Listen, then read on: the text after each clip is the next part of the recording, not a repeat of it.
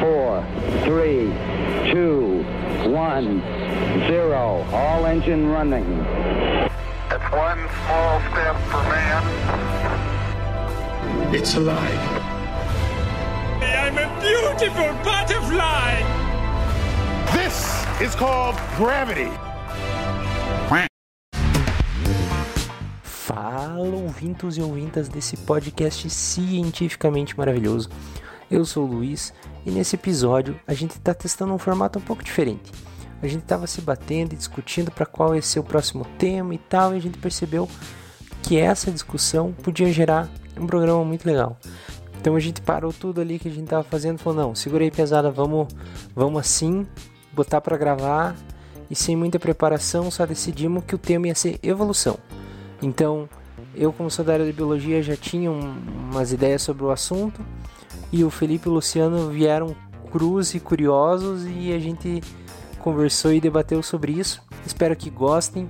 Nos sigam lá no Instagram, procurem por Quark Podcast. Lá a gente vai estar tá atualizando vocês disso, abrindo umas caixas para ter esse, esse feedback. Se gostaram desse novo formato, se não gostaram, se tem sugestão de próximos temas e sugestões de edições e tudo mais.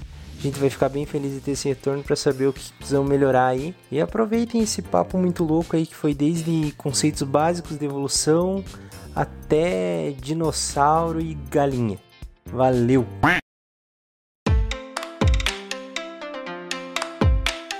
Então acho que dá para nós começar falando um pouco o que, que é evolução, o que, que é seleção natural, seleção artificial, que, que, como é que a gente muda o DNA das coisas, ou como é que um, um vírus passa do, do morcego pra gente, ou não, né? Eu tô com o caderninho aqui, cara. Eu tô preparado. Agora vai que vai. Agora vai. Então, cara, evolução, se a gente for explicar resumidamente, assim, pra gente já ter um material para nós conversar sobre, é um, é um fenômeno que é interessante frisar que tanto evolução quanto, quanto seleção natural é um, é um nome que a gente deu para um fenômeno que acontece, você acreditando ou não, você entendendo ou não, é um fenômeno que está ocorrendo, sempre ocorreu e vai continuar ocorrendo, que é essa questão de, da mudança que ocorre dentro de uma espécie. Então a evolução é essa mudança e a seleção natural é de certa forma, entre aspas, o que direciona essa mudança. Hoje em dia a, a teoria mais aceita de todo aquele fixismo, lamarquismo, darwinismo que a gente aprende no colégio, o que a gente utiliza hoje como a teoria mais atual é o que a gente chama de neodarwinismo. O neodarwinismo pega as ideias do Darwin com as ideias da genética moderna que vieram com Mendel e tudo mais, para formular essa teoria, essa ideia de como a evolução funciona. Fica fácil explicar como se fosse um exemplo, algo assim. O, uma espécie, ela dentro de uma espécie existem variações entre os indivíduos. Isso não é difícil, não é nem abstrato para a gente. Ninguém, nenhum ser humano é igual, apesar de todos serem seres humanos, né? Tem cabelo de uma cor, olho de uma cor, tamanho de nariz. Então, nos animais isso não é diferente. A gente tem várias que a gente chama de fenótipos, vários formatos entre aspas, várias características dentro de uma mesma espécie. Essas características podem ou não podem trazer uma vantagem a um, a um organismo. Né? Às vezes, uma unha um pouquinho maior, uma coisinha não, não afeta a vida daquele animal, porém, podem ter mudanças que afetem. Né? E essas mudanças vêm fenômenos, principalmente fenômenos genéticos, né? tipo a mutação, que é o que é mais comum de a gente ouvir, que seria um fenômeno, um fenômeno aleatório, uma alteração aleatória que acontece no DNA que pode resultar num fenótipo, numa forma, numa característica de bicho diferente. Então, quando se tem essa, essa varia, variação dentro de animais de uma espécie, que está inserido no mesmo ambiente, a gente pode ter a ação da seleção natural. A seleção natural parece que esse termo, esse nome, seleção natural, para mim parece que alguém tem que estar tá selecionando. Parece que falta o, o quem é que está selecionando, né? É a seleção natural, mas o que seleciona? Na verdade, é, seria, entre aspas, também, porque é até estranho falar isso, uma força da natureza que atua sobre aquilo, mas quando você entende o que é seleção natural, você vê que é um fenômeno realmente bem natural, não, não é nada assim, tipo, absurdo. Essas variações que existem nos bichos podem trazer vantagens ou desvantagens para eles. Imaginamos, vamos, por exemplo, o clássico da, da girafa que, que Lamarck usou, Darwin usou, mas assim, imagine que a girafa é um animal que ela tem vários formatos dentro da sua população. O que, que seria esses formatos? Digamos, seria o tamanho do pescoço. Existem várias mutações que aconteceram aleatoriamente nesse, nessa espécie. Tem girafas com pescoço curtinho, como se fosse um cavalo, girafas com pescoço mais curto ainda do que um cavalo, tipo sem pescoço, girafas com pescoço mais comprido, girafas com pescoção. Isso extrapolando essas características fica fácil a gente entender. Então, o que acontece? A girafa come ela é herbívora, ela come folhas. Só que elas comem folhas que estão no chão, por exemplo. Porque é que elas alcançam e tá fácil. Todas as girafas alcançam as folhas que estão no chão. Só que isso gera uma competição grande entre todas elas, porque todas estão disputando o mesmo alimento, todas estão comendo as folhas do chão. A girafa que tem essa, esse pescoço comprido, ela percebe que ela alcança as folhas que estão nas árvores também. E nenhum outro, nenhum outro fenótipo, nenhuma outra variação dentro da, da população de girafas consegue alcançar as folhas altas, só as que têm pescoço comprido. Então ela tem um que a gente chama um nicho não explorado, que é essas folhas. Ninguém ali come folha, então tem muita folha nas árvores e as do chão sempre tem pouca porque tá todo mundo comendo aquelas lá. Então ela começa a comer as folhas que estão nas árvores e isso traz uma vantagem. Ela tem mais energia, ela, ou ela consegue ter mais alimento para gerar energia, ou ela gasta menos energia disputando o alimento que está no solo, e isso traz uma vantagem para ela sobre todas as outras. E isso pode acarretar num sucesso reprodutivo maior, porque ela come, ela fica mais forte, ela pode ganhar uma disputa por uma fêmea, ou enquanto os outros estão morrendo de fome, ela está viva para se reproduzir, e ela tem mais filhotes que os outros formatos. Então ela tem, ao longo das gerações, cada vez tendo mais girafa pescoçuda, porque elas estão se reproduzindo mais que os outros formatos de girafa, até que a população inteira tenha pescoço comprido. Então, de maneira resumida, é dessa forma que o, o fenômeno evolução ocorre em todos os animais e a seleção natural atua sobre eles para mudar essas frequências, essas quantidades de diferença até que alguma prevaleça na população. Tá, mas e, e quanto tempo leva, tipo, para isso acontecer em uma determinada espécie? Como que isso fica classificado? Ah, essa, essa espécie aqui é, a girafinha lá do pescoço pequeno, digamos, ela demorou tanto tempo para ela conseguir, é, para as girafas que nasceram com o pescoço um pouco maior, começarem a ser as que é, se mantinham é, viva e prosperando a sua espécie. Prosperando, tá certa a palavra? Me desculpe aí. Acho que entendi. É, é, é, difícil a gente, até a gente consegue ter noções com um estudo genético de quem veio antes de quem, quanto tempo uma espécie levou para virar outra, até a gente tem uma noção. Mas é interessante a gente entender que tempo em evolução a gente lida com geração. Provavelmente a, a girafa que nasceu com o pescoço curto morreu com o pescoço curto, ela não vai esticar o pescoço. Então, a população como um todo, ao longo de gerações, vai mudando. E isso tem vários fatores que influenciam, né? Por exemplo, se acontecesse algo de aquelas girafas de pescoço curto, além de competir contra elas mesmas pelas folhas do chão, surgissem outros animais daquela região que também comessem as folhas no chão e acabassem dizimando as folhas que tinham no chão, elas morrem muito mais rápido do que as que comem para as que comem as folhas que estão na copa das árvores, que é de pescoço comprido. Então, a taxa de sobrevivência que a gente chama dessas girafas de pescoço curto seria muito baixa. Então elas iam estar tá muito pouco adaptadas àquele ambiente, a ponto de que provavelmente elas não sobreviveriam muitas gerações, porque elas estão numa disputa constante e estão morrendo tão rápido, enquanto a girafa está prosperando, comendo a, as folhas lá de cima. Então ela, ela reproduziria muito mais, ia ser muito mais rápido esse tempo, ia levar muito menos geração para toda espécie ter pescoço comprido.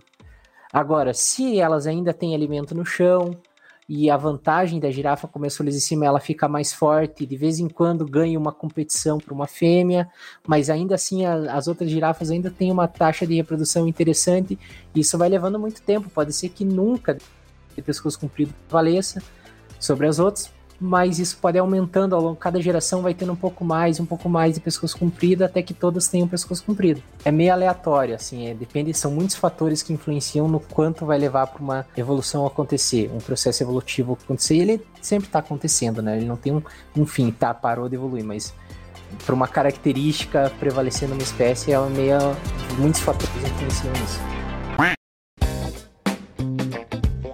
Eu queria perguntar, na verdade, a gente começou a falar sobre o assunto na, na, na reunião, né, de, de pauta do, do programa aqui, sobre os cachorros, né, e daí a gente tem toda a história do, dos cachorros lá que eles eram os lobos, né, que é a família inicial, digamos assim, dos, dos cães que a gente tem hoje, os cães que são é, domesticados, né?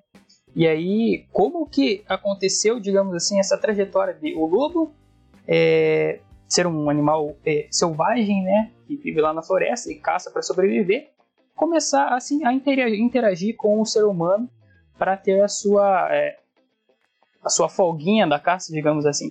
É, então, o, eu não sou um expert em domesticação de, de cachorros, mas o que dá pra gente conversar sobre isso que é interessante é assim, a domesticação não só de cachorros, mas de, dos animais que foram domesticados pelo homem ao longo da história, normalmente tem alguma relação ou com a tem que trazer algum benefício para o ser humano, né? Então, por exemplo, a gente domesticou vaca, cavalo por conta de, de alimento, a gente consegue leite, a gente consegue carne. E acredite-se também que os cachorros não foram muito diferentes disso. Num, talvez num primeiro momento, ou um momento um pouco posterior, a domesticação do, dos cachorros também era para se alimentar da carne deles. A gente teria tanta companhia do, do animal quanto se alimentaria da carne deles. Na, na própria América Latina, aqui na, na, América do Sul, América Central, tem as civilizações, os astecas, os maias, eles criavam cachorros e tem registro de que eles comiam os cachorros, que era uma carne nobre, junto com, com outras, com aves ali, um, um peru, algum outro animal fazia parte da, do prato deles, era uma carne que estava fazendo parte do dia a dia deles também. Mas o cachorro traz várias vantagens, né? Como a proteção, porque eram lobos a princípio, né? Então, provavelmente essa domesticação, eu não sei te dizer com certeza se foi algo relativamente natural que aconteceu ou se foi mais intencional, mas provavelmente os lobos mais dóceis conseguiam ficar mais tempo, mais próximos ao ser humano. Porque isso é uma questão interessante. Para a domesticação acontecer, tem que ocorrer uma seleção dos indivíduos que são resistentes, de certa forma, ao estresse. Porque a presença de outras espécies gera estresse. Ou num ambiente selvagem, você está sendo ameaçado por outras espécies o tempo inteiro, de certa forma. Você não é um topo de cadeia que também ainda sofre suas ameaças. Mas então por que, que você vai encontrar o lobo e o lobo vai te atacar? Porque ele tá com medo, ele tá estressado. Então, pro, pro lobo se aproximar do ser humano, quem se aproximava mais do ser humano eram esses indivíduos mais dóceis, que a gente chama, né? Menos suscetíveis ao estresse, mais calmos. E aí eu não sei se foi o ser humano que começou a escolher esses animais mais dóceis para trazer para perto dele, ou se foi algo mais natural, porque o ser humano, o homem podia ter uma fogueira, podia dar um, ter um alimento e eles se aproximavam porque trazia essa vantagem para o lobo de ter um alimento fácil e para o ser humano de ter essa proteção num lobo. Acho que era um pouco dos dois, né, cara? Porque, tipo, se, se, você, se você topa com um lobo, um lobo, tipo, é, agressivo, alguém vai ser morto. É, sim. Pelo menos, sei lá, há muitos anos atrás, quando o ser humano, tipo, não tinha muita, muito recurso, tipo, muito armamento, tá sim. tá ligado? Então, tipo, eu acho que isso é um fator de seleção. Mas uma também. coisa que é interessante falar do, dessa, dessa situação dos cachorros é que hoje em dia, atualmente, o cachorro é um dos animais que tem a maior variação de formas que existe numa espécie. Você tem aí um pincher que pesa 100 gramas e 80 gramas é só de raiva. E você pega um, sei lá, um cachorro enorme que tenha 15 quilos então é difícil você encontrar isso numa, numa espécie que tem essa variação tão grande de indivíduos adultos que tenha 100 gramas ou 15 quilos. Você citou o pincher pequeno, que tem o pincher zero ou sei lá que número que tem, né? Que daí o tamanho dele é classificado por, por número. É, isso foi culpa do, do, do homem? Tipo, ah, vou cruzar o pequenininho com o pequenininho, o pequenininho vai dar. E daí. É, então, aí a gente entra num, num assunto legal, porque provavelmente foi o. É o ser humano que, que gerou essa mudança, porque apesar de serem, a gente chama das raças de cachorro serem várias, todos ainda são cachorro. Então é, é interessante também a gente definir o que, que é uma espécie para a gente falar disso. Porque se você olha um pincher do lado de um Rottweiler, parece. Rottweiler ainda tem uma carinha de pincher grande, mas pega, sei lá, um, um Bacê, um Golden, parece outro bicho, outro animal. Porque você vai ver. É um pug, é, né? Que é muito sim, diferente dos você outros. Você pega, por exemplo, um gato do mato pequeno e uma jaguatirica, eles são muito parecidos. Ou então. E são espécies diferentes. Mas o cachorro são várias formas, vários fenótipos diferentes, ainda assim são uma espécie só. A ideia de definir o que é uma espécie é, é um pouco complicada, é até um pouco abstrata, mas uma maneira fácil de entender o que, o que dá para ser chamada de espécie é principalmente uma população, um grupo de animais que conseguem cruzar entre eles, se reproduzir e gerar descendentes férteis. Isso tem alguns empecilhos, porque, tipo, ah, como é que a gente sabe que tal dinossauro é da, daquela espécie? Porque fóssil não cruza com ninguém, né? Então, não dá para saber. Ou então, animais que, que, que têm reprodução assexuada, que se reproduzem sozinho por brotamento, por algum tipo de clonagem, alguma coisa assim, ainda são da mesma espécie, apesar de não se reproduzirem entre eles, sabe? Uma esponja do mar se reproduz sozinha, a outra esponja também se reproduz sozinha, mas elas são da mesma espécie, apesar de não reproduzirem entre elas. E ainda existem algumas espécies com potencial cruzamento, mas que estão muito longe, tipo uma população de cachorro da América do Sul não vai cruzar com uma população de cachorro da Rússia, mas eles têm potencial em cruzar entre eles. Então eles fazem parte de uma mesma espécie. A gente usa ainda vários critérios genéticos que, que ajudam a definir o que é uma espécie. Mas tá, tendo definido o que é uma espécie, o que, que aconteceu? Com a domesticação dos cachorros também entra em cena o fenômeno da seleção artificial, que é esse selecionar formas, como a seleção natural faz, mas intencionalmente. O ser humano decide o que ele quer que se reproduza, para o que ele quer que se fixe na população. Isso é legal, porque o cachorro, junto com o ser humano, ele é o segundo mamífero que mais se espalhou pelo mundo, né? O, o ser humano é o primeiro, está em todos os continentes, em uma quantidade grande, e os cachorros estão logo atrás, porque eles foram junto com os seres humanos, né? Eles foram de companheiros dos seres humanos por ter se espalhado tanto e estar tá em vários locais diferentes, ocorreram seleções artificiais, seleções, entre aspas, forçadas, para várias características de acordo com o gosto de quem estava fazendo essa seleção artificial. Eu não sei, acho que é até interessante a gente falar um pouco do que é essa seleção artificial, que parece, parece ser algo assim louco demais, tipo, nossa, vamos mexer com os genes e as características dos animais, mas na verdade você escolhe quem que vai se reproduzir com quem. Então dá para voltar um pouco na questão de, da genética. Digamos que você quer fazer um, uma seleção artificial num besouro, porque você quer criar um besouro de estimação lá, você quer ter uma criação de besouros com a característica que você quer. E você quer besouros brancos. Mas nessa espécie existe besouro preto, besouro cinza e besouro branco. Então, imagine que você cruzou dois besouros cinza esses besouros sempre vão ter quatro filhotes. Você cruzou dois besouros cinza. Seguindo a, as leis de Mendel lá de, de, reprodução, e levando em conta que isso aí são dois alelos que dão essas características, bem basiquinho, você vai ter os quatro filhotes desses dois besouros cinzas, muito provavelmente vai ser um besouro preto, dois besouros cinzas e um besouro branco. Aí você pode cruzar um besouro cinza com, com besouro branco. Nesse caso, você vai ter um besouro cinza e três brancos. Você pode cruzar um branco com um branco. Mas digamos que só tem esses quatro, você vai ter que cruzar um cinza com branco. Você já vai ter três brancos e um cinza. Daí você vai poder cruzar branco com branco e assim você sempre vai ter os besouros brancos. Então isso a gente faz com gado, a gente seleciona os gados que têm uma musculatura maior para cruzar entre eles, sabe? O, o, o touro reprodutor normalmente é o que tem as características que mais agradam o criador. Ele quer que aquelas características passem para frente, então ele vai ser o que vai ser o ele é o touro usado para inseminar as vacas, para tentar passar essas características para frente. E isso provavelmente aconteceu com os cachorros, né? Então, em locais que alguém queria, usava cachorro para caça, e eles caçavam animais que estavam dentro de tocas e precisava que o cachorro entrasse lá para pegar o bicho lá dentro, eles puderam ir selecionando os cachorros que tinham as perninhas mais curtas, eles forçavam a reprodução deles até o cachorro ter perninhas curtas forçava os cachorros mais compridos a cruzar entre eles até virar um salsichinha, que era usado para entrar na toca e pegar o bicho. Isso aconteceu em diversos locais do mundo.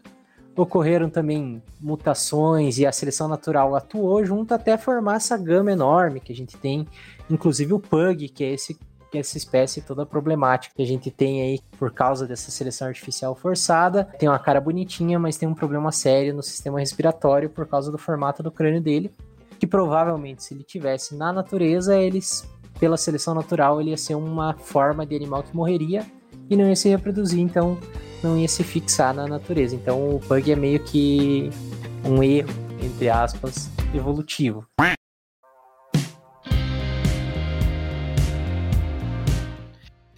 Cara, isso, isso, tipo, levanta uma parte, assim, da, que eu queria falar, é, sobre, acho que a gente já discutiu isso na, quando a gente tava falando sobre o episódio do, da pauta, que é o seguinte, cara, o quanto a gente afeta a seleção. A seleção natural não, a, a evolução. Porque, assim, a, beleza, que nem você falou, o cachorro, o pug na natureza não sobreviveria, mas a gente tem, tipo, os, a gente desenvolveu uma toda uma área, uma medicina só voltada para cuidar de animais. Então a gente tem recurso para que fazer. Se o cachorro tá doente, a gente consegue aplicar uma medicação e tal, e ele sobrevive. Então a gente meio que mudou o curso de como a evolução funciona. E não só com os animais, é obviamente a gente, porque, sei lá, um fator. frio, por exemplo, né? O frio pode ser um, um fator né, que acaba com uma espécie e e fica só outra. Ou é, é uma forma da seleção natural uhum. agir. Até uma própria doença, né? É, é. A gente, mas a gente inventou formas desse, desse é, de como é que eu posso dizer isso? De, de sobreviver a diversidades, sabe? Então acaba que não tem pressão. Isso, essa palavra é massa, porque para uma mudança ocorrer, para a seleção natural agir, a gente precisa ter mudanças na, na sobrevivência, na taxa de sobrevivência. Para isso acontecer, a gente tem que estar exposto a um perigo, entre aspas. Então é, ocorre essa pressão seletiva do ambiente. O, o ambiente gera uma pressão sobre a espécie que faz com que não o mais forte sobreviva. É interessante focar nisso. O mais adaptado sobreviva, que nem sempre a força significa é, sucesso em alguma coisa. Isso é, é interessante, porque até que ponto o ser humano já não tá brincando de Deus aí, controlando para onde a evolução vai e tudo mais. A evolução, na verdade, ela tá muito além da, da nossa percepção humana, talvez. Porque apesar de a gente estar tá contornando uma doença, tá contornando tal coisa, ela pode estar tá, tá atuando em, outras, em outros âmbitos que a gente não tá percebendo agora, né?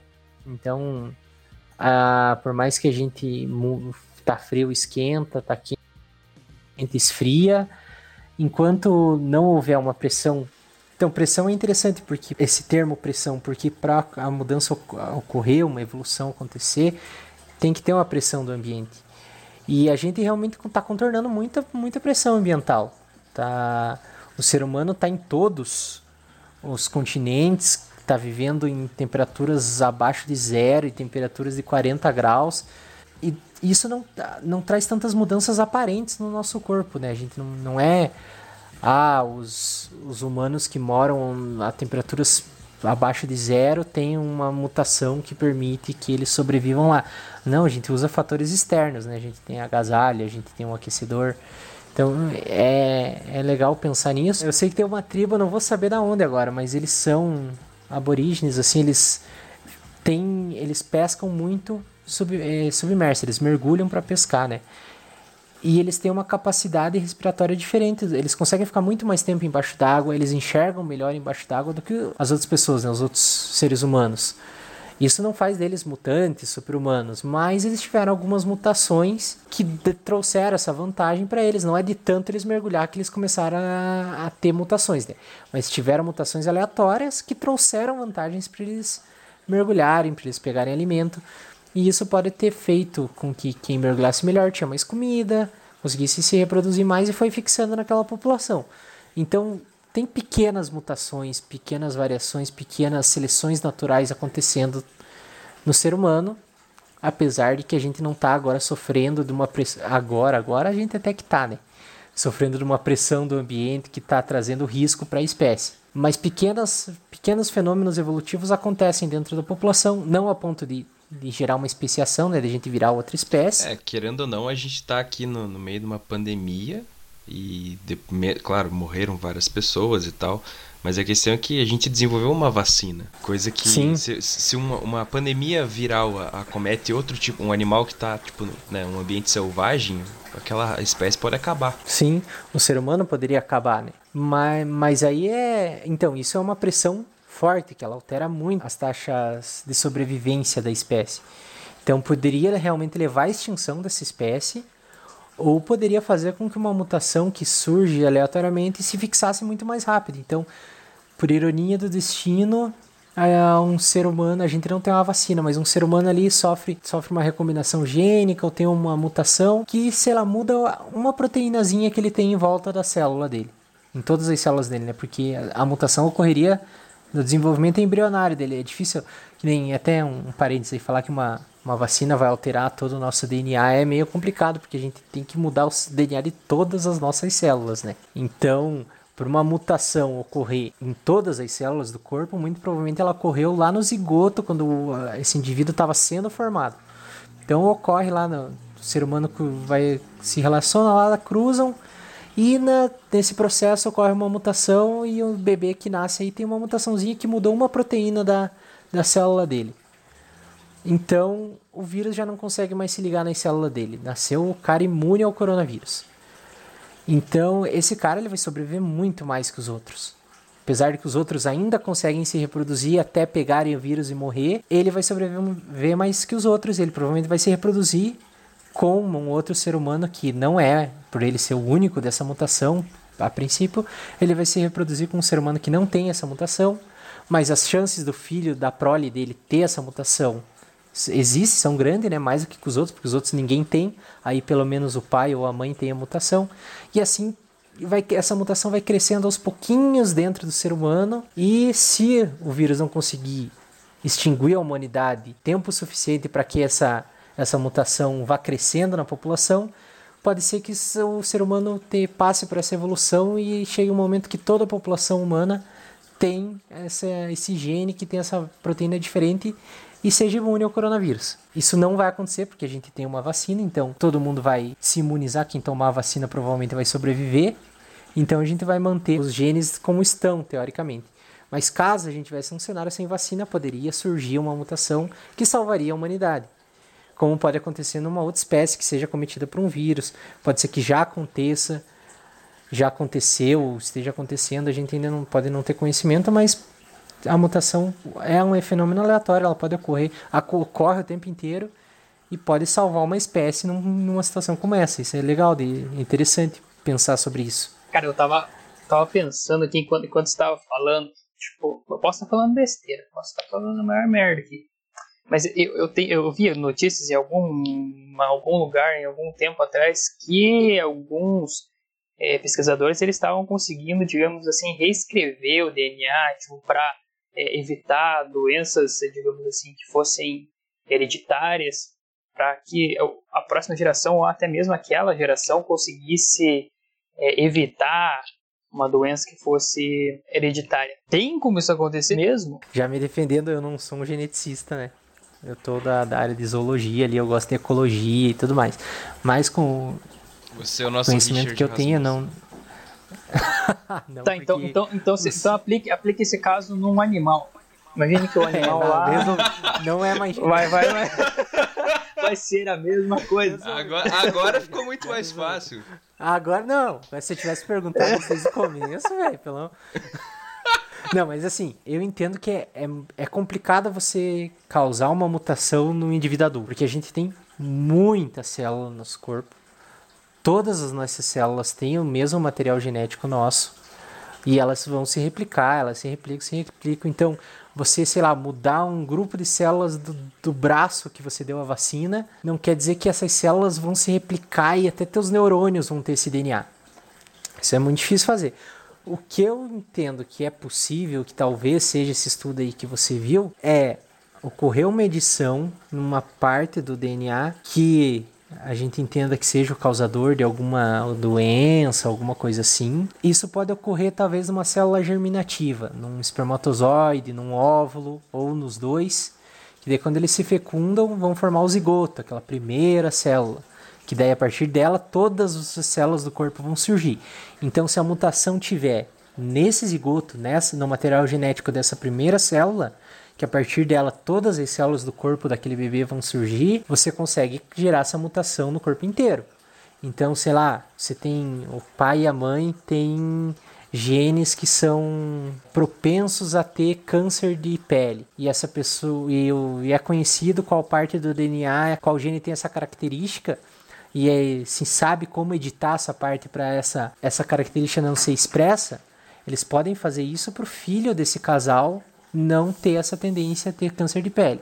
Também não significa que ele não vai ter câncer de pele, porque se ele não se cuidar, viver no sol, qualquer pessoa pode ter câncer de pele. Né? Então, mas você consegue editar, mas eu acho que assim, você pegar tipo, ah, eu descobri agora que eu posso ter diabetes, eu vou tomar uma vacina, um soro que vai me deixar imune a diabetes porque vai alterar todo o meu código genético, eu acho muito pouco provável, até porque a gente tem células que não mudam, né? A gente tem neurônios que não se replicam.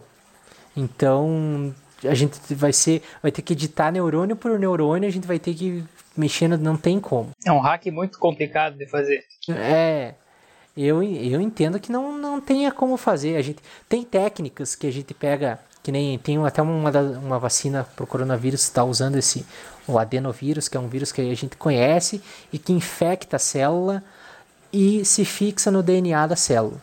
Então eles estão colocando uma partezinha do coronavírus no adenovírus para o adenovírus infectar a célula e botar essa partezinha do DNA do coronavírus na célula para a célula produzir uma proteína para o sistema imune aprender a combater o coronavírus. Então, a gente até consegue editar o DNA que está dentro de uma célula de um corpo adulto. Mas a gente teria que infectar todos os nossos neurônios com um adenovírus para fazer essa edição que a gente queria. Eu, eu entendo que é bem complicado. Eu acho que é possível, mas para as gerações seguintes. Mas sabe? no caso do desenvolvimento embrionário é possível. Tipo, por um zigoto. É, é sim. Porque... Se, uh, creio que sim, se a gente conseguir editar essa parte do DNA que a gente quer, a gente consegue fazer. Isso não seria uma, uma espécie de tipo seleção artificial? Agora eu vou viajar, hein? Mas ó, seria uma espécie de seleção artificial. Balou. Uma seleção artificial para humanos? Porque assim, pensa comigo. Você tem um dos princípios da evolução ali é que uma característica ela é herdável, né? Você passa para teus descendentes. Aham. Então, se você muda alguma coisa no teu, no teu código genético que impede que você tenha tal doença, tal coisa, sei lá, alguma coisa assim, você vai passar essa característica para os teus herdeiros. Se, se, você, Sim. se você começa a controlar, de, sei lá, como no, no desenvolvimento embrionário de uma pessoa é, começa a manipular o, o gene, vai chegar um ponto que você está selecionando as pessoas. Porque todas, tipo, vão, vão, vão vai aumentar o número da, de pessoas com essas características, elas vão é, se sobressair, entendeu? Se essa característica é uma, uma coisa que faz com que você seja, entre aspas, uma um super-humano. É dar Meu, uma mas- vantagem, exatamente. Viu, mas ele tava explicando É. pra animal, cara. Você tá. Tá trazendo pro, pro humano. É, agora eu já não sei mais. estamos- Ô, mas eu aprendi na escola que, que o ser humano é um animal, cara. Ah, tá. Aquela, aquela na introduçãozinha ali que eu falei de evolução, a gente tem os vários, os vários fenótipos e eles surgem principalmente, não só, mas principalmente por mutação. E daí ocorre a seleção natural em cima disso. O que esse, essa alteração no gene que a gente está fazendo intencionalmente, essa edição, que nem nesse estudo que o Luciano viu, é uma. Vou criar esse termo agora, eu acho que não existe, mas é uma mutação artificial. Então a gente ainda não está selecionando, a gente está criando um fenótipo para o ser humano. Aí esse fenótipo pode ser naturalmente selecionado e se fixar na espécie, ou artificialmente selecionado. Então, se a gente cria um casal que tenha um, um bebê, uma criança, um piazinho e uma menininha que tiveram o zigoto editado e elas têm alteração no DNA e elas não podem ter diabetes de jeito nenhum. Então, eles são as duas crianças que não têm diabetes. Ou, sei lá, vamos voltar para o coronavírus que vai ficar até mais legal. Que tem outra proteína em volta da célula por causa dessa edição. Então, os dois têm todas as células dele. Tem esse, essa mutação que foi criada em laboratório e eles não têm como pegar o coronavírus por causa dessa proteína. E a gente forçar reproduções entre eles, a gente faz eles ter um, os, os filhos, e os filhos dele, por mais errado que seja, se cruzam entre eles. Agora já ficou. Vamos voltar para os animais que dá mais certo. Mas se, cru, se cruzam entre eles, a gente força a reprodução entre esses seres humanos que têm essa mutação. A gente está fazendo uma seleção artificial. Então vão ter o Adão e Eva da, do, do, do mundo pós-coronavírus aí, que vão dar origem a toda a população sem que é imune ao coronavírus. Mas daí a gente vai estar fazendo uma seleção forçada. Mas se a gente criar, fazer, ah, meu filho eu quero que seja imune, o outro, ah, meu filho eu também quero, o outro, eu não, isso aí é coisa de esquerdista, não vou fazer. Ah, não, isso aí é coisa de não sei o que, não vou fazer. E alguns seres humanos fazem essa edição no DNA e têm seus filhos com essa mutação e naturalmente eles vão sobreviver mais que os outros, aí vai ser uma seleção natural como uma qualquer.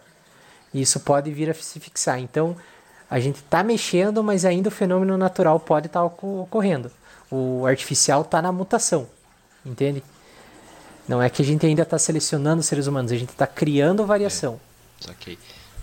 Tudo isso baseado em nada, né? Tipo, na, na ideia que o Luciano. do verde que o Luciano jogou aqui. É, tudo, não, nós acabamos de devagar com, com, com a notícia que talvez o Luciano tenha lido. é, exatamente. Não, cara, é tudo baseado com os conhecimentos aí da biologia, que provavelmente. É a mesma não, coisa se você falar que. É a mesma coisa se a gente for falar de viagem no tempo. Eu vou me basear na física que existe agora, na, nos conhecimentos que, que a gente tem e a gente pode devagar na ciência também, por que não?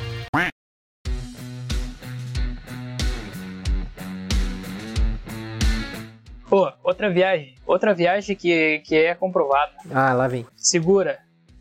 Como que a galinha é descendente do dinossauro? Nossa, aí nós vamos. Vocês estão com tempo? Você tá falando com a gente ah, com o nosso tá querido ouvinte. Com, com, com toda...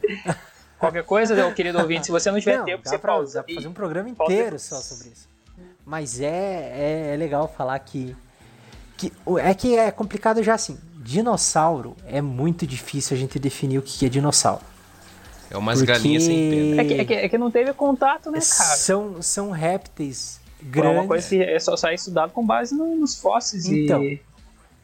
Não, mas é que assim, o termo dinossauro, ele existe é um período de tempo muito grande que tiveram muitos animais que a gente olha para eles e fala, isso é um dinossauro. Se for ver, tipo, o, o, famoso Tiranossauro Rex, evolutivamente, na linha do tempo, ele surgiu na história da do mundo, não da humanidade, na história do mundo, ele surgiu, ele é muito, tá muito mais perto da galinha de hoje do que do primeiro dinossauro. Entende? Então, tipo, o tempo do surgimento do primeiro dinossauro até o Tiranossauro Rex e do Tiranossauro Rex até, o da, até a galinha, o Tiranossauro Rex está mais perto da galinha do que do primeiro dinossauro. Então, é assim. A, na zoologia, que a gente agrupa os bichos lá, répteis, aves, mamíferos, tem alguns problemas, porque para a gente considerar um grupo válido, a gente fala que ele tem, a gente tem que criar um grupo que tenha o ancestral e todos os descendentes. Então, mamíferos é um grupo válido, porque a gente tem um, um mamífero ancestral e a partir disso todos os mamíferos até o ser humano, até os primatas. Todos estão dentro de mamífero. Só que daí a gente tem um problema. Porque o grupo répteis não é válido porque a gente considera répteis o réptil ancestral e todos os répteis. Porém, depois dos répteis veio as aves. Então, para a gente chamar répteis como um grupo válido, a gente tem que considerar os répteis e as aves juntos, porque as aves são descendentes diretas dos répteis. Então, a gente costuma separar em sinapsida e sauropsida. Na verdade, diapsida, né, para ficar certo, porque os sinapsidas são os animais que eles têm uma que a gente chama de fenestra temporal, que é uma abertura no crânio que é onde a gente onde é fixado um músculo que mexe a nossa mandíbula. Então a gente tem que, que a gente chama de arco zigomático no crânio do, dos animais, dos mamíferos e do ser humano, que é uma abertura que passa um músculo por dentro dele. Então todos os mamíferos são sinapsidas, eles possuem uma abertura só E todos os répteis e aves são diapsidas. Então eles têm duas aberturas, né? Que a gente também chama do grupo sauropsida. Então, esse grupo é válido, porque ele inclui o dinossauro e as aves. E a, a evolução dos dinossauros é interessante porque ela vem junto com a evolução do voo também. Porque aves voam, dinossauro, apesar do, do, dos pterodátilos lá voarem, os dinossauros, a maioria eram terrestres e eles foram, conforme foram evoluindo, foram se tornando aves que voam. Existiam dinossauros, porque existiam dinossauros com pena também, que nem o Luciano comentou aí que ah, quem não garante que dinossauros não tinham pena? Tinha dinossauros com pena. Num primeiro momento, essas penas não eram para voar, porque o conceito de, evolutivo de voar é engraçado, porque é difícil a gente definir um, um meio termo entre voar. Ou um bicho não voa, ou ele voa. A gente, se o bicho meio que voa, ele cai e morre, né? Então, num primeiro momento, se acreditava também que as penas surgiram como uma cobertura no corpo, sabe? Tipo, eu vou me cobrir para me proteger de temperatura, mas a gente cai num, num, problema porque os dinossauros, né, os répteis, o que a gente chama de réptil, são animais ectotérmicos, são aqueles animais que não produzem calor. Então, do que adianta eles terem um casaco se eles não produzem o próprio calor para se esquentar, para impedir que esse calor escape? O problema, se ele tivesse uma cobertura no corpo inteiro de pena para se isolar do meio, ele ia morrer de frio, na verdade, porque o calor do sol não ia chegar até ele. Então, foi descartada essa hipótese porque a gente sabe que os dinossauros não produziam o próprio calor, porque aves e, e, mamíferos que são os endotérmicos, os que produzem calor internamente, eles têm uma estrutura na região da narina que serve para esquentar o ar, umidificar o ar que a gente respira, porque a gente respiraria o ar seco, ele, ele não ele ia esfriar nosso corpo por dentro. Então, o nosso ar passa por uma estrutura que aclimata um pouco o ar antes de entrar para o nosso pulmão, para o nosso corpo. Então, se a gente olhar fósseis que possuem essa estrutura, a gente pode inferir que eles produziam, eles eram endotérmicos. Então, os dinossauros não tinham essa estrutura. Então, não tinham por que eles ter pena que recobrisse o corpo dele para proteger do calor. Então, não foi uma característica que surgiu no animal porque trazia esse tipo de vantagem para ele contra a temperatura, porque não trazia. Então, por mais bruxante que seja, a teoria mais aceita é que as penas surgiram nos, nos répteis, não nas aves ainda, nos répteis, simplesmente para como adorno, adereço para conquistar uma fêmea. Nossa, isso é bem broxante, inclusive. Eles se empiriquitavam pra... é, é bem triste, né? Tipo, eu penso, nossa, era pro, pro animal, sei lá, eu achava que era muito mais legal do que isso. Mas era ele só tinha uns penachos na cabeça e nas asas e que traziam uma vantagem para ele. Junto com isso, foi se desenvolvendo, foi surgindo essa característica da endotermia, que foi a produção do próprio calor, que tem várias, é, várias teorias do como que isso surgiu. Acredita-se que os animais começaram a ter energia sobrando e daí essa energia que sobrava ia produzindo um calor dentro do corpo dele. Tem outras ideias de que quando os animais começaram a correr muito atrás da sua presa, os batimentos cardíacos aceleravam muito e ele acabava produzindo calor. Então, eu não tenho certeza, eu não consigo precisar agora sem dar uma pesquisada sobre como surgiu a endotermia, mas ela começa a aparecer nas aves. Então, os répteis começaram a, a ter penas como adereço e começaram a produzir o próprio calor, entre aspas. Eles muito provavelmente começaram a usar essas penas, além de de adornos, eles usavam para caça também, porque é, se imagina que eles corriam atrás da presa, pulavam e nesse salto eles conseguiam um pouco de propulsão por causa das penas, que tem uma resistência mais forte com ar, e caíam em cima da presa como se fosse uma rede. Essas penas da, da, das asas, né, que seriam braços ainda, ajudavam a segurar a presa no lugar. E daí eles começaram a usar isso para capturar alimento e cada vez dando pulos maiores usando essas penas. Então, essa é a ideia de que o voo surgiu do chão para cima, né? Porque tem a ideia do pterodátilo que o, que o voo surgiu de cima para baixo. Os animais subiam em lugares altos e caíam lá de cima planando até aprender a voar. Mas a que traz mais fundamento é essa, de que o bicho corria, corria, corria e daqui a pouco voava. Então, no primeiro momento, as asas dos répteis, que já ainda não eram bem asas, ou das primeiras aves, elas eram usadas para dar propulsão na corrida, para ele conseguir correr mais rápido, conseguir pular mais longe. E isso foi evoluindo até se tornar um voo completo, que ele bate as asas e sai voando. E aí que vem entre as aves. Por isso as aves são descendentes de dinossauros, por isso que a galinha é descendente do Tiranossauro Rex. Mas isso vem junto com várias outras mudanças. Eles têm vários ossos fundidos para aumentar a aerodinâmica. Eles têm uma quilha que é na, no osso externo, aqui na para frente das costelas. Eles têm como se fosse um, uma uma projeção bem grande do osso, que é onde vai se inserir todos os músculos do peito, que eles têm músculo muito forte no peito para bater a asa. Eles têm ossos pneumáticos, que são ossos que têm ar dentro para diminuir o peso. Então, várias mudanças ocorreram no, no, nos répteis para eles conseguirem voar. Contando uma história evolutiva, seria isso. Por isso que a galinha é parente do, do, do dinossauro. Não só a galinha, como todas as aves. Né? Mais provável de que, o, que um avestruz, que uma ema seja mais parente do dinossauro ainda do que a galinha, porque ela tem características mais dinossaurescas, assim. Não conseguem voar, mas elas batem as asas para dar uma propulsão na corrida. E é interessante também essa questão do dinossauro, porque as aves têm sacos aéreos também, né, para facilitar o voo e para a respiração.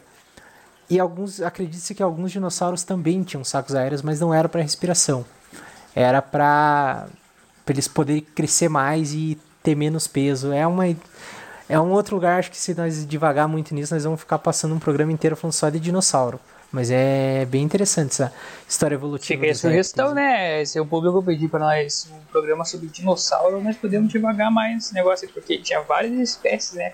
Tipo, tinha os herbívoros, tinha os carnívoros, e não, eu não tinha. sei se tinha mais algum Sim. tipo de dinossauro que se alimentava de alguma outra coisa, mas é uma, uma classe assim que, apesar de ser antiga, dá pra explorar bastante. E que, de certa forma, estão aqui até hoje, né? Só que diminuíram bastante de tamanho e agora eles piam. Pois é.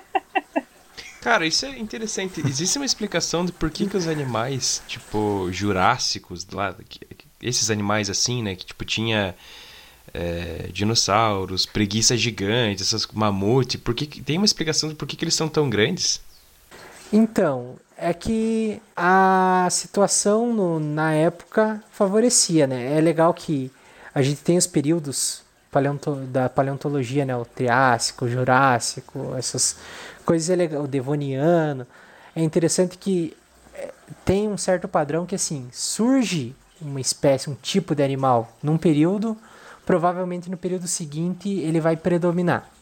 Então, o Devoniano, que a gente chama de a Era dos Peixes, os peixes surgiram um período antes. No Devoniano tinha peixe pra caralho, em tudo que era lugar. Foi a, o, o auge dos peixes. E na época dos dinossauros eles estavam passando pelo período em que eles eram o ápice.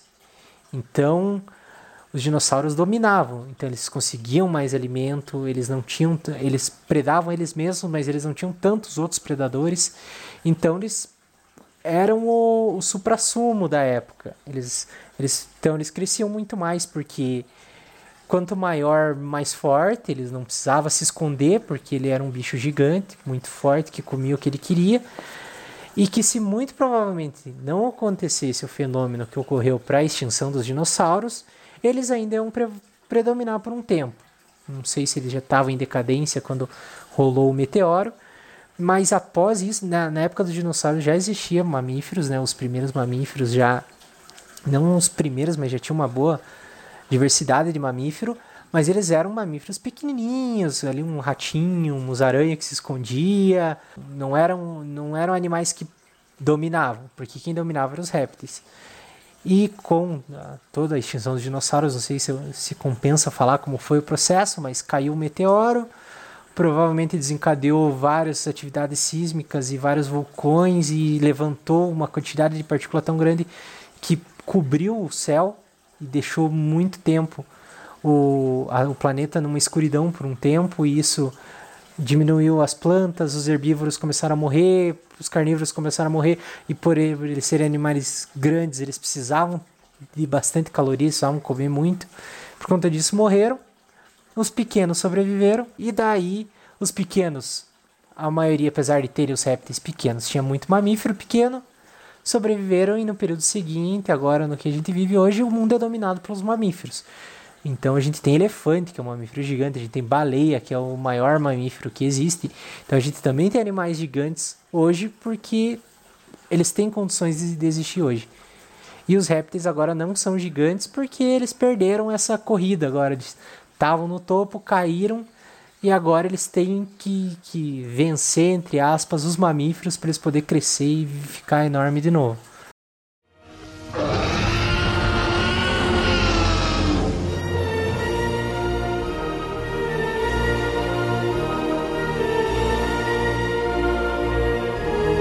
É, a gente falou um pouco antes, né, que sobre os cachorros e tal, que o ser humano fez uma espécie de, de seleção artificial.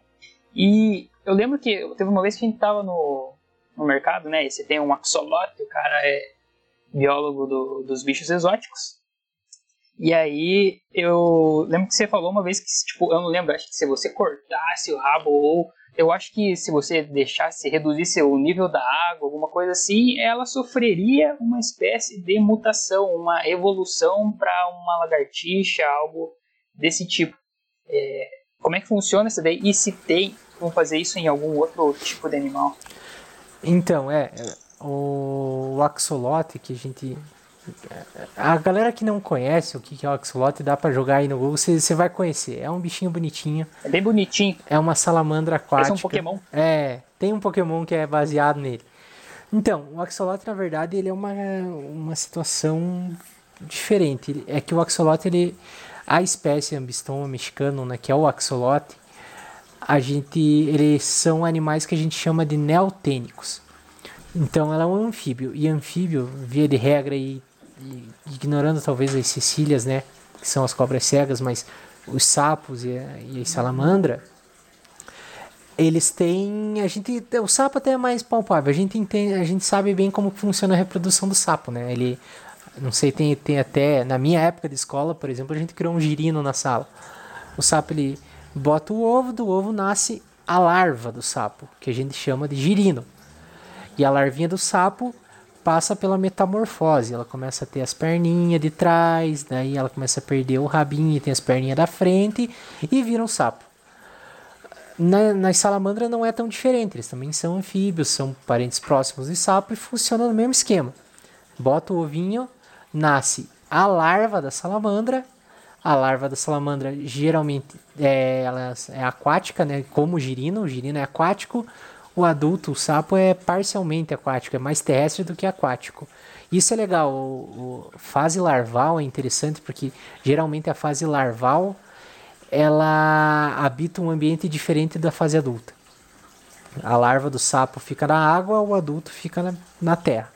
E isso é bom porque evita a competição entre os adultos com os jovens porque os adultos teriam várias vantagens numa competição por comida no mesmo ambiente, porque eles já são formados, né? Então a larva tem o nicho dela, o adulto tem o nicho dele. Então o girino está na água, o sapo está na água e na terra, ali é mais na terra do que na água, mas eles têm que estar tá perto da água ainda.